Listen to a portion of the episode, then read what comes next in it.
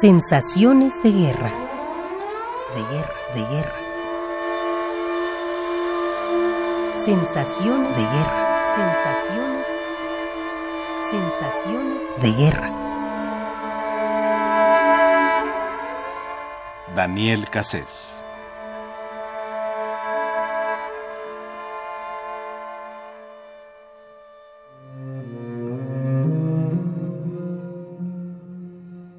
Este tiempo que nos toca vivir a principios del siglo XXI genera una enorme cantidad de sentimientos diferentes, complejos.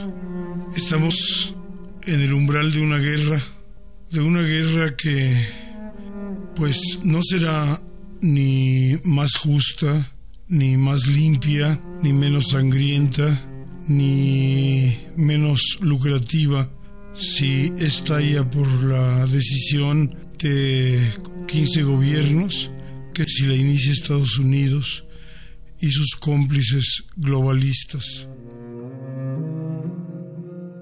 Es asombroso cómo los discursos de Bush, los conceptos fundamentales, se parecen a los de Hitler de los años 38.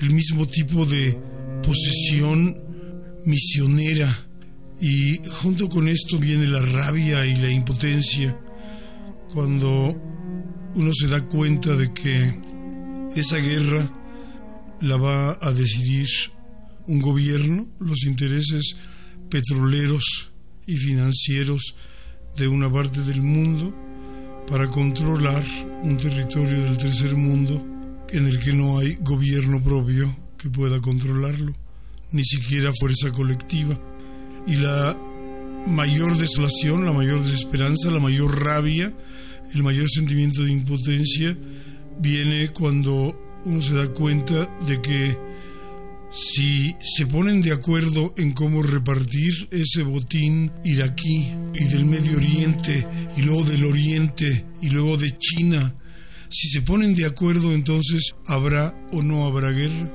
y los beneficios serán los que esas potencias decidan entre ellas, sea por el rumbo de la paz, sea por el rumbo de la guerra. Pienso que tal vez el sentimiento que prevalece es un sentimiento de temor y de desesperanza. Nada está en manos de la gente, todo está en manos de los altos intereses financieros, fundamentalmente del petróleo y de todas las industrias ligadas a la guerra. La enorme pregunta es, ¿es mejor el multilateralismo en la decisión de la guerra que el unilateralismo? La pregunta es, ¿qué podemos hacer la gente común y corriente, la que no tiene más fuerza que la de su voz, que la de su razón, frente a una conflagración que parece es inevitable.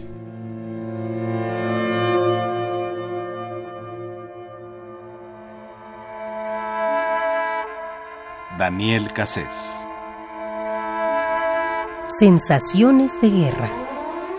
De guerra, de guerra. Sensaciones de guerra. Sensaciones. Sensaciones de guerra.